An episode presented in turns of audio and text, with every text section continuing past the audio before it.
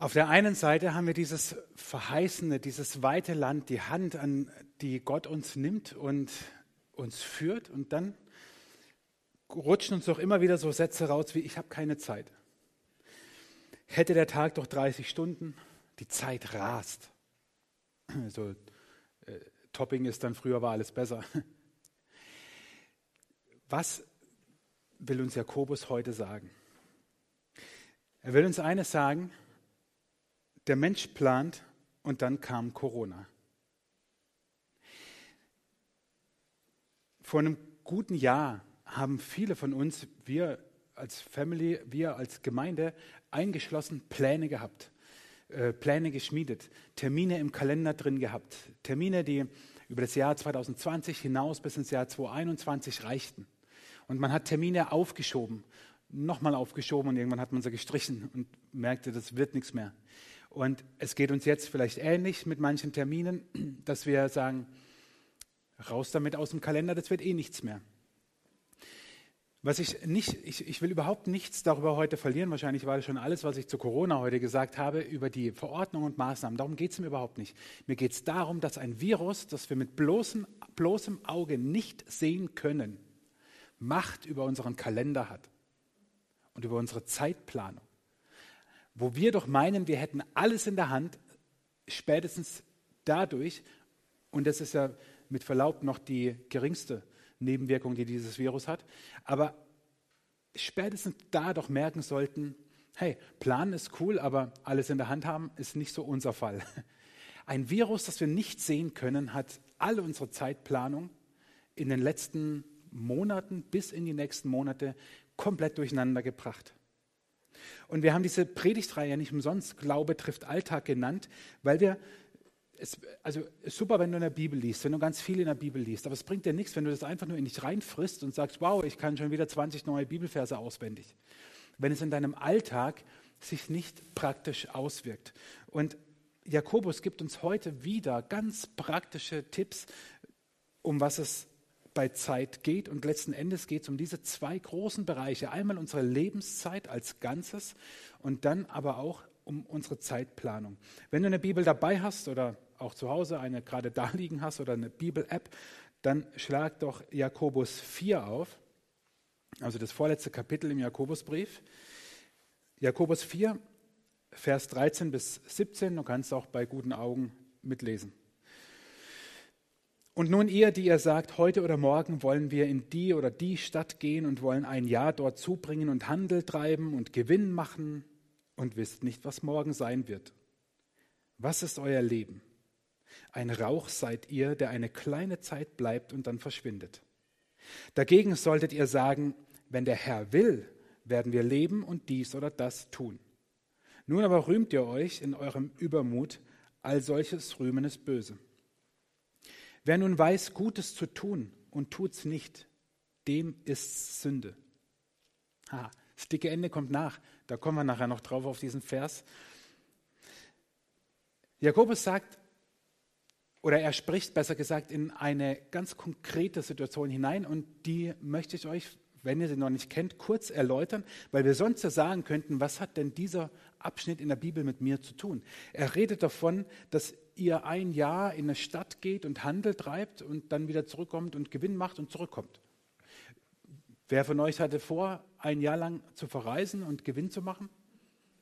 Also ich glaube keiner. Und dann würdet ihr sagen, naja, also was hat das Thema mit mir zu tun? Bibel zu und wandern gehen oder so. Nein, denn Jakobus schreibt ja an die ersten Christen und er selber war ja Gemeindeleiter der Gemeinde in Jerusalem. Und damals gab es in der Gemeinde, das ist offensichtlich hier, wird aus diesem Text offensichtlich, einige Kaufleute. Denn das taten Kaufleute damals. Sie nahmen ihr Sack und Pack, reisten ein Jahr in andere Städte oder auch nur in ein anderes Gebiet oder eine andere Stadt, verkauften dort ihre Waren, die dort ja exotisch waren, kauften dort wiederum Zeugs ein, was sie zurückbrachten nach Jerusalem und verkauften es dort wiederum für mehr Geld, weil es ja in Jerusalem exotisch war. Und das taten damals Kaufleute als ihr Daily Business. Also Jakobus spricht sozusagen schon eine besondere Situation an, weil ein Jahr zu verreisen ist mit Verlaub nicht wenig und, und ähm, wenn du Familie hast, schon zweimal nicht äh, ganz so einfach. Gleichzeitig aber spricht er eine ganz alltägliche Situation an, weil das einfach der Job von einigen Leuten war. Also Jakobus redet hier von sowohl den besonderen Ereignissen und Zeiten und Terminen in unserem Leben, als auch von den ganz Alltäglichen. Also das Besondere und Alltägliche. Und ich stelle dir einfach mal diese ganz einfache Frage, was machst du aus deinem Leben? Vielleicht hast du mit dieser Frage nicht gerechnet heute Morgen. Pech, jetzt habe ich sie dir gestellt. Was machst du aus deinem Leben? Du hast, wir wissen nicht wie viel, einige Jahrzehnte auf dieser Erde. Was machst du aus deinem Leben? Was machst du daraus? Lass uns nochmal reinschauen. Ich habe euch einen kurzen Abschnitt äh, fett markiert. Jakobus schreibt, also ihr werdet äh, verreisen und ihr werdet das und das tun und wisst nicht, was morgen sein wird. Was ist euer Leben? Ein Rauch seid ihr, der eine kleine Zeit bleibt und dann verschwindet. Jakobus schreibt zwei faszinierende Dinge. Er schreibt eine Sache, die uns manchmal abhanden kommt. Wir wissen nicht, was morgen ist. Du weißt zwar, was in deinem Kalender für morgen steht, aber was morgen wirklich ist, weißt du heute nicht. Verrückt, oder? Sei denn, jemand von euch ist Hellseher. Keiner von uns weiß, was morgen ist. Wir haben vor, nachher Fahrrad zu fahren. So, wer weiß, vielleicht mache ich ein paar Kunststücke, mich haut es auf die Schnauze und mein Tag morgen sieht komplett anders aus als geplant. Also ich hoffe natürlich nicht. Weiß jemand von euch, was morgen wirklich ist? Aber wir schmieden Pläne bis in die nächsten Wochen, Monate und Jahre und wissen nicht mal, was morgen ist. Verrückt, oder? Aber planen wie die Weltmeister. Und Jakobus sagt, euer Leben ist ein Rauch. Und eigentlich ist, was damit gemeint ist, der Morgennebel, der sich verzieht. Er schreibt ja auch, der bleibt eine kleine Weile und dann ist er weg. Manchmal bleibt er länger, manchmal kürzer, aber in der Regel geht er weg. Das zeichnet ihn aus. Er ist da und dann ist er weg. Genauso ist es mit uns. Wir sind da, dann sind wir weg. Und dann, was machen wir mit dem dazwischen, was man Leben nennt?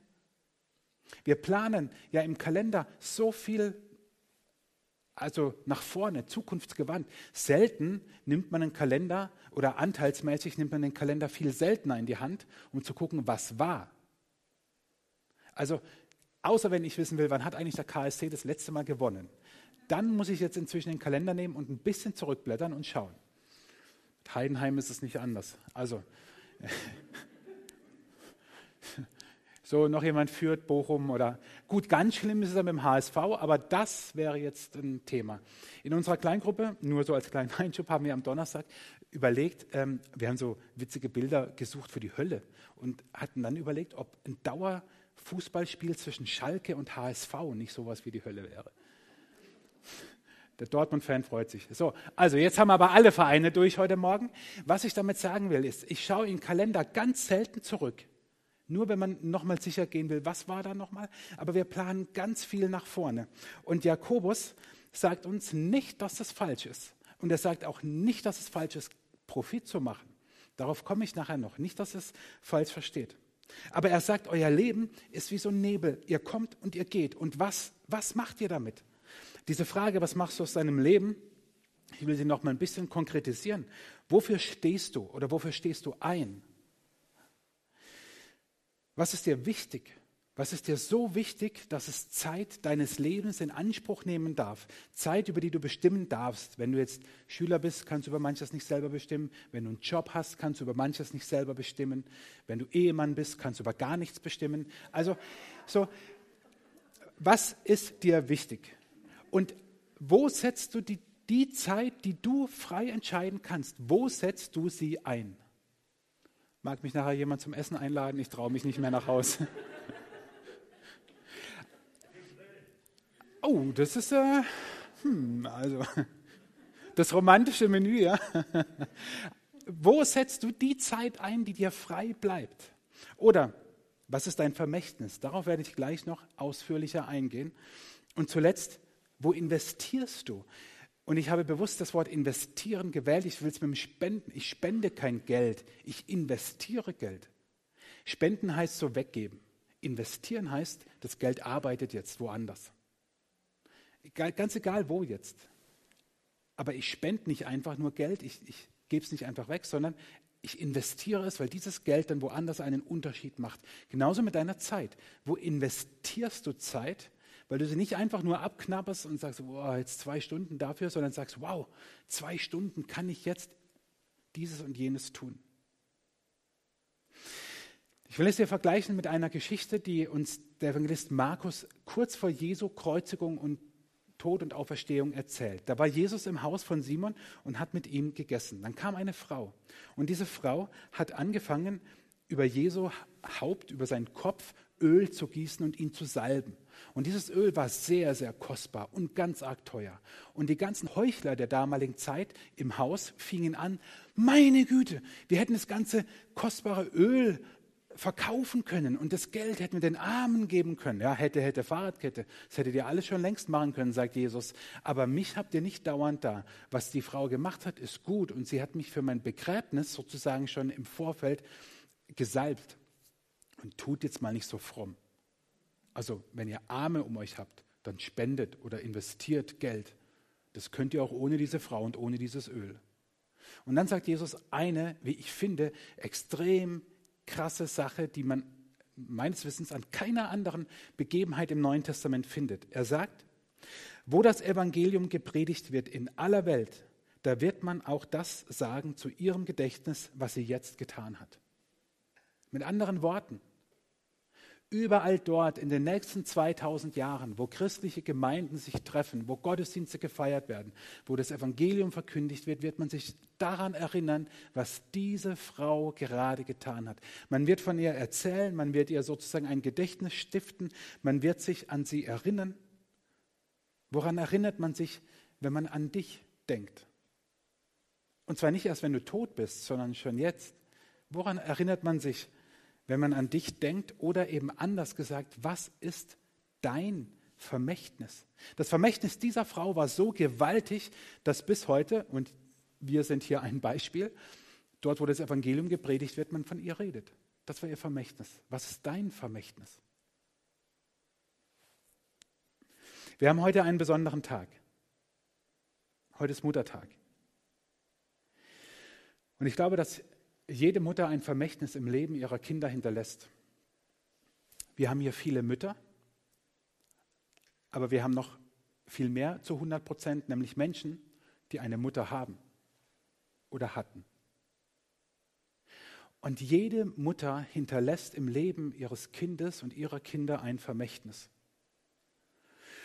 Und ehrlich gesagt, ich bin nicht so der, wir hatten es gestern noch davon, äh, ich bin nicht so der Freund davon, komm, wir applaudieren jetzt mal allen Müttern, ne? wir schenken jetzt mal allen Müttern eine Rose. Hey, ganz ehrlich, und dann? Was ist dann in den nächsten Wochen? Wie honorieren wir das, was Mütter wirklich tun? Wie schaffen wir das in unserer Gesellschaft, in unserer Politik, das Muttersein wieder so aufzuwerten, dass es nicht immer unter dem Damoklesschwert der Wirtschaftlichkeit steht? Wie schaffen wir es, Mütter wertzuschätzen für das, was in ihre Kinder investieren, egal ob sie drei Monate alt sind oder 30? Wie kriegen wir das hin?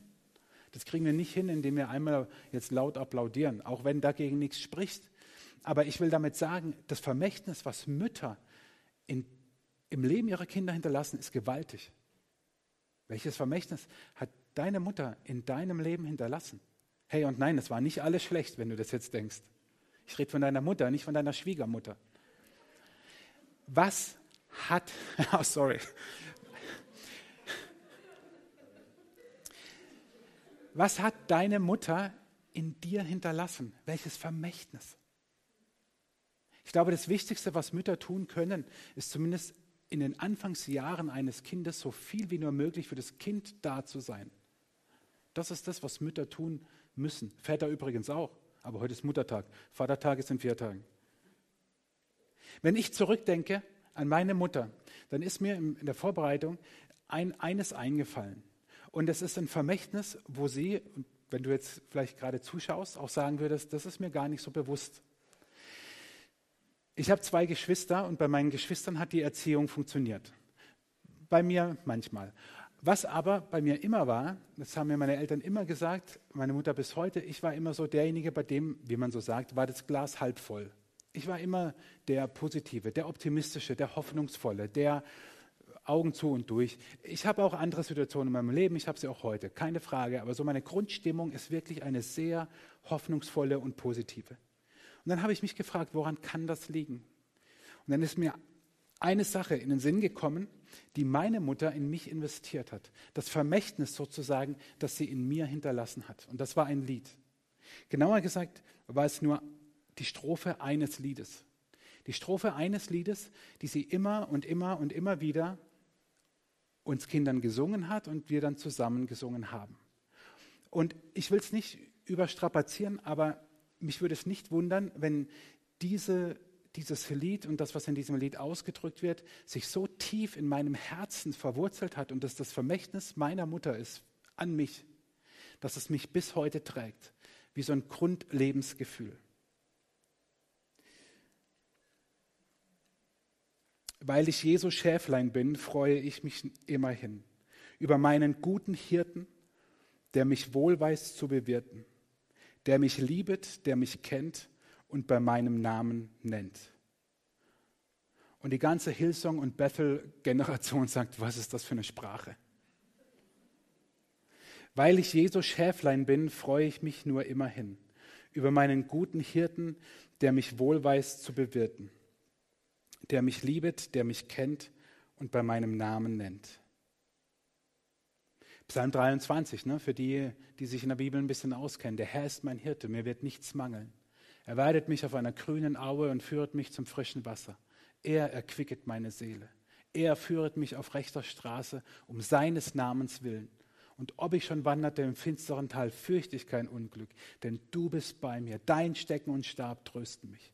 Du bereitest vor mir einen Tisch im Angesicht meiner Feinde. Du salbest mein Haupt mit Öl und schenkst mir voll ein. Gutes und Barmherzigkeit werden mir folgen mein Leben lang. Und ich werde bleiben im Hause des Herrn immer da. Und ich glaube, dass diese Grund, Grundstimmung, diese Grundüberzeugung, dieses Grundvertrauen so tief in mich gelegt wurde, dass es bis heute da ist. Und deswegen ist nicht wichtig, was du Menschen hinterlässt. Es ist wichtig, was du in ihnen hinterlässt. Es ist nicht wichtig, was du Menschen hinterlässt. Es ist wichtig, was du in ihnen hinterlässt. Es ist nicht das Erbe, nicht das Haus, nicht das Vermögen.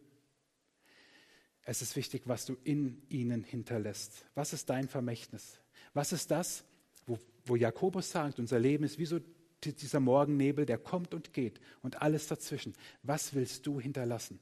Hey, und ich habe euch diese Geschichte von dieser Frau nicht erzählt, weil die Frau so toll ist, sondern um euch zu sagen, das kann jeder von euch sein. Wir wissen nicht mal den Namen dieser Frau. So normal war die Frau. So unbedeutend in Anführungszeichen.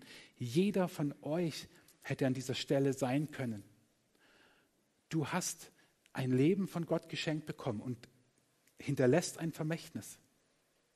Das ist doch gewaltig. Du kannst einen Unterschied machen in dieser Welt.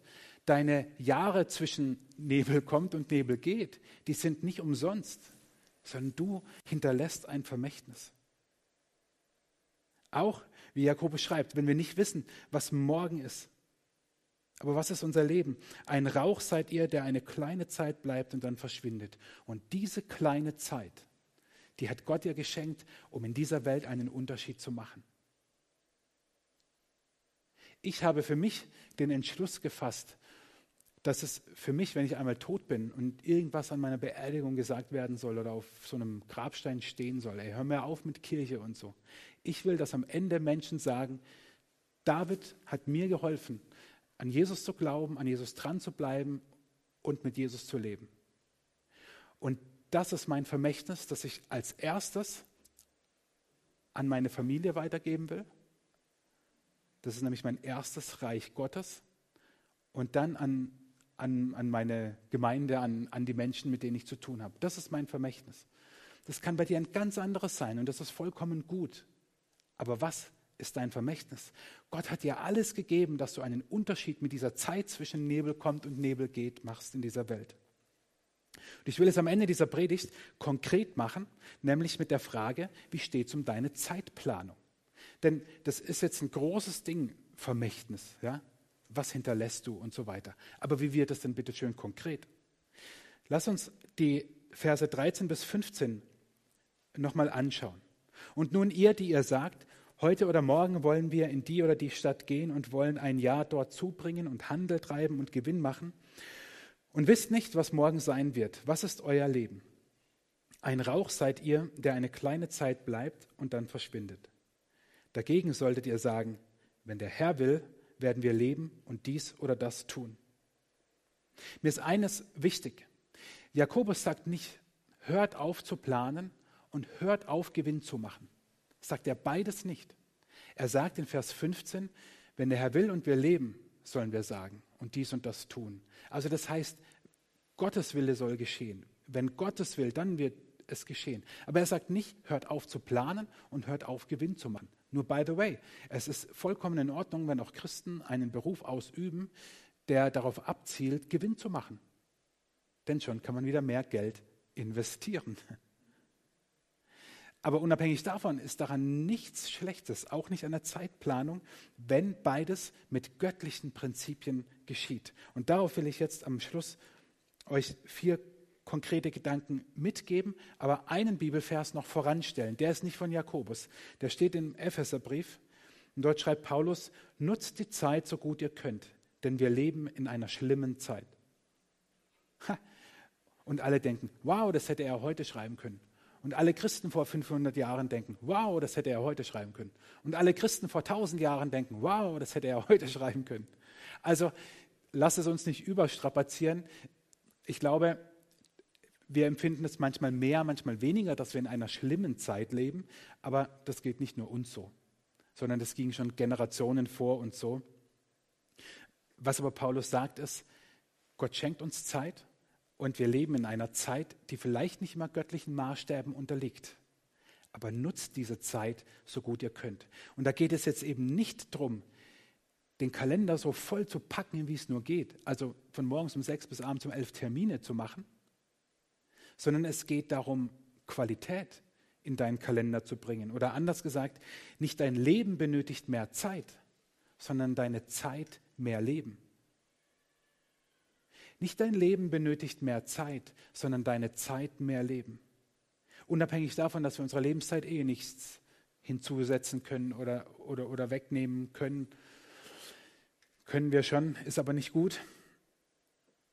Unsere Zeit braucht mehr Leben. Vier ganz konkrete Gedanken zum Schluss. Erstens ist, es geht nicht darum, dass du jeden Termin in deinem Kalender und jede Veränderung in deiner Zeit jetzt bebetest und sagst, ich muss jetzt erstmal eine halbe Stunde beten, bevor ich dir zum Kaffeeklatsch zusagen kann oder nicht. Darum geht es nicht, sondern es geht darum, dass du Prinzipien hast, nach denen du Termine vergibst. Und jetzt reden wir ja von ganz unterschiedlichen Leute hier, Leuten hier. Es gibt Schüler unter uns, es gibt Studenten unter uns, es gibt Menschen, die stehen mitten im 100 Prozent sozusagen Berufsleben. Und es gibt Menschen, die haben einen Teilzeitjob und es gibt Menschen, die haben mal gearbeitet und sind jetzt im Ruhestand.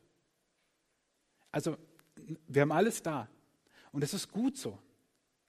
Aber was uns allen äh, gemein ist, was wir alle gemeinsam haben, ist, dass wir Zeiten haben, über die wir selber bestimmen können.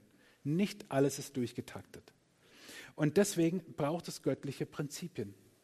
Und deswegen setz dich hin und überleg dir, wie willst du dein Leben konkret gestalten nach göttlichen Prinzipien. Und es kann sehr handfest und sehr menschlich sein. Als mein Sohn geboren wurde, wenn das erste Kind kommt, das ist ja die größte Veränderung, die man, also ging mir persönlich so, das ist ja noch schlimmer als heiraten. Ich musste euch nur noch mal abholen. Also die Veränderung, finde ich, die dieses erste Kind bringt, ich sage immer, mir wurden Freiheiten geraubt. Dein Zeitplan, dein Tagesrhythmus, das ist jetzt dieses Ding da in Windeln, das eh nur kackt und schläft und schreit und nach dem soll sich alles richten. Das ist so fies. Wenn noch jemand überlegt, Kinder zu bekommen, macht es, das ist ganz toll. Äh, aber es ist doch so, es ist so, mit, mit, mit Kindern ändert sich alles. Mit dem Ehepartner noch nicht, da, da kannst du dich viel besser arrangieren.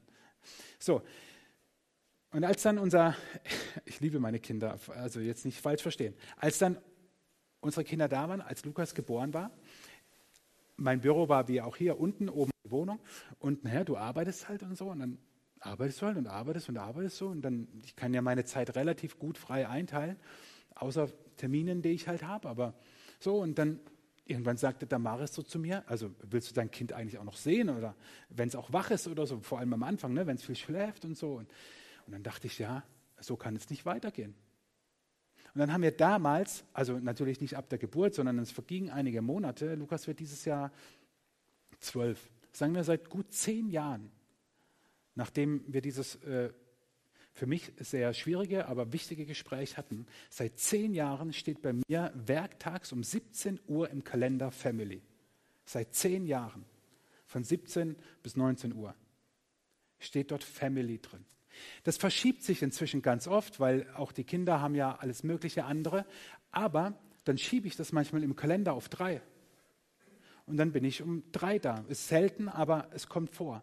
Oder ich schiebe es irgendwie so, dass ich weiß, ich nehme mir heute Zeit für meine Kinder, weil ich nicht will, dass meine Kinder aufwachsen und ich mich frage, hä, die sind doch gestern noch gekrabbelt. Der macht jetzt Abi. Krass. Mein Kind? Wow. Das will ich nicht, wollte ich nicht, wollte ich nie, aber ich brauchte die Weisheit meiner Frau, um auch die nötigen Schritte zu gehen. Und das ist ein göttliches Prinzip, dass du die Menschen, die dir lieb sind, dass du für die da bist. Wie gesagt, heute verschiebt sich das manchmal auch, weil die Kinder ja auch andere Termine haben. Aber übrigens, wenn ihr einen Termin mit mir ausmacht, äh, es kann auch mal 17 Uhr gehen, ja, keine Sorge. Aber es kann auch mal sein, dass ich euch sage, da kann ich nicht. Warum? Weil da Familie drin steht. Wir können gerne drumherum ganz viele andere Termine ausmachen. Was sind deine Prinzipien, die du mit Gott geklärt hast? Zweitens, Tagestart und Morgenroutine nenne ich es. Was meine ich? Ganz simpel. Es gibt Menschen, die lesen dieses Losungsbuch. Vielleicht kennen es einige von euch. Ein kleines blaues Büchlein. Für jeden Tag ein Vers aus dem Alten Testament, ein Vers aus dem Neuen Testament, noch eine äh, Liedstrophe oder ein Gebet. Und das lesen sie teilweise seit Jahrzehnten Morgen für Morgen. Und es macht einen Unterschied, ob du so in den Tag startest oder ohne einen geistlichen Impuls. Ich rede nicht davon, dass du eine halbe Stunde die Bibel studieren musst. Überhaupt nicht. Aber jetzt kommen wir an das Ende von diesem Abschnitt heute von Jakobus. In einer anderen Übersetzung heißt es, Wer das Gute kennt und es nicht tut, der macht sich schuldig. Jakobus schrieb, wer nun, äh, Luther übersetzt, wer nun weiß, Gutes zu tun und tut es nicht, dem ist Sünde. Jetzt überleg mal, du liest diesen Vers morgens, bevor du zur Arbeit fährst oder Homeoffice machst oder äh, dich um die Family kümmerst oder äh, regelmäßige Telefonate mit deinen, keine Ahnung, Geschwistern, Eltern, Tanten, was auch immer führst. Überleg, du liest diesen Vers morgens und hast jetzt ein Meeting, ein Gespräch, was auch immer und merkst, der andere braucht deine Hilfe. Und dann sagst du, Mist, warum habe ich diesen Vers vorhin gelesen? Denn wenn ich ihm jetzt nichts Gutes tue, mache ich mich schuldig. So ist es. Aber wenn du ihm Gutes tust, wird Gott dir das zurückzahlen. Also im positiven Sinne. Was ich damit sagen will, ist, du startest ganz anders. Ich habe vorhin Psalm 23 gelesen. Überleg mal, du hast einen Tag und siehst so in deinen Kalender und denkst so, ach du gute Güte, was wird das für ein Tag? Und du nimmst deine ähm, YouVersion Bible App zur Hand, Vers des Tages. Wow, der Herr ist mein Hirte, nichts wird mir fehlen. Du gehst anders in den Tag. Es gibt inzwischen, vielleicht nutzen es manche von euch, elektrische Zahnbürsten, die kannst du dann per App, kannst du gucken, wo du noch putzen musst. Ja, die überträgt dir das. Ist doch geil. Ich finde es cool. Also ich mache es nicht, aber ähm, ich finde es super, auch voll praktisch. Kannst hier so, guckst du so und sagst, ah, da war ich noch nicht, alles klar, gehe ich da noch hin, fertig, ist doch gut. Äh, aber was du auch machen könntest, währenddessen Zähne putzen, ist einfach diesen Bibelvers lesen. Putz deine Zähne, beim Ausspucken halt ein bisschen aufpassen. Aber man soll ja eh zwei, drei Minuten putzen, ja, macht kein Mensch, aber wenn du Psalm 119 liest, dann wird es noch länger. Also überleg dir das einfach mal, eine Routine morgens, wo du sagst, damit zumindest einen Bibelvers. Der dritte Gedanke, dein Vermächtnis. Mach's konkret. Überleg dir, wenn dich das vorhin motiviert hat, wenn es dich erinnert hat, wenn es ganz neu war für dich, setz dich hin und überleg dir, was, ist, was soll mein Vermächtnis sein und was mache ich konkret dafür. Und ein letzter Tipp, sei dankbar für jeden einzelnen Termin, den du hast. Und das ist für mich die größte Herausforderung, wirklich. Es gibt Termine in meinem Kalender, fragt meine Frau. Boah, das sage ich ja schon morgens, ey, pff, kein Bock. Echt? Also ähnlich ist es dann. Und dann sage ich mir, ich habe die Chance, Salz und Licht zu sein. Ich habe die Chance, Jesus an diesen Ort, in dieses Meeting, in diese Videokonferenz, in dieses Gespräch, in die Schule hineinzutragen. Schule ist für mich ganz oft Mittwochmorgen. Ich würde am liebsten so durchstarten, noch mit der Predigt weiterschreiben und so. Und dann ist Schule und ich denke jeden Morgen, was hast du dir mit Schule gedacht, Gott? Da bin ich voll eins mit allen Schülern. Was hast du dir gedacht? Und meistens, wirklich fast immer ist es so, ich fahre heim und denke, wie cool war das doch heute wieder. Aber manchmal denke ich, weißt du, du hast so Erst-Zweitklässler und ich bin kein ausgebildeter Erst-Zweitklässler-Lehrer. Und du denkst so, lern mal lesen und schreiben, dann können wir uns wieder unterhalten. Also, weißt du so? Und dann hast du ja immer den Druck, du musst ja irgendeinen Lehrplan erfüllen. Ansonsten würde ich sagen, komm, wir haben jetzt einfach eine Runde Spaß und, und spielen irgendwas und so, ja. Aber bist du in der Schule? So, und mir fällt es wirklich schwer, Woche für Woche dafür dankbar zu sein. Aber es verändert meine Haltung, wie ich da reingehe. Also überleg dir, ob du nicht dankbar sein kannst. Und über allem, und damit ende ich mit diesen beiden Versen aus Psalm 31 und Vers 90. Dort steht, was die Zeit auch bringen mag, es liegt in deiner Hand, Gott. Lehre uns, unsere Zeit zu nutzen, damit wir weise werden. Deine ganze Lebenszeit liegt in Gottes Hand. Du kannst keine Fehler machen. Du kannst es dir und anderen einfacher machen, indem du auf Gott hörst, aber du wirst keine Fehler machen können, weil Gott hat dich in der Hand. Und auch wenn du manchmal keinen Ausweg siehst über deine Termine oder über dein Leben, Gott zeigt dir den Weg. Und dieser zweite Vers aus Psalm 91, die, die Luther im Ohr haben, sagen, hey, der heißt doch anders, der heißt doch, lehre uns bedenken, dass wir sterben müssen, auf dass wir klug werden. Stimmt, nur dummerweise steht im Hebräischen nirgendwo das Wort sterben an dieser Stelle, sondern streng genommen müsste man übersetzen, unterrichte uns darin, hilf uns dabei, unsere Tage zu zählen, damit wir weise werden. Es ist eine komplett andere Perspektive. Es ist wie dieser Comic, wo zwei nebeneinander sitzen und der eine sagt, eines Tages werden wir sterben. Und an allen anderen Tagen werden wir leben. Frage ist, wie siehst du das? Luther hat es so gesehen, dass er sagt, lehre uns bedenken, dass wir sterben müssen, auf dass wir klug werden. Eigentlich steht dort, hilf uns, unsere Tage zu zählen, wahrzunehmen, als kostbar zu erachten, damit Weisheit hineinkommt. Mit deinem Leben machst du einen Unterschied. Und selbst wenn du jetzt da sitzt und denkst, wow, was soll ich damit anfangen? Kein Stress. Gott wird dir den Weg zeigen, was es für dich heißt, mit der Zeit umzugehen. Das werden wir gleich in dem Lied auch hören. Jesus, wir danken dir, dass du viel größer bist als wir, als unsere Zeitplanung, aber gleichzeitig gebrauchst du uns, um in dieser Welt einen Unterschied zu machen und ein Vermächtnis zu hinterlassen. Das ist so gewaltig, so großartig, so wunderschön und gleichzeitig auch eine Herausforderung. Hilf uns bitte, mit unserer Zeit weise umzugehen. Und ich bitte dich jetzt besonders für alle, die Zeitdruck, Zeitstress haben, die manchmal auch nicht wissen, wie, wie soll ich das alles noch schaffen? Schenk uns ein ganz kindliches Vertrauen, dass du den Weg weißt und dass du uns den Weg zeigst, selbst wenn wir keinen Ausweg sehen oder keinen kein, kein Blick dafür haben. Amen.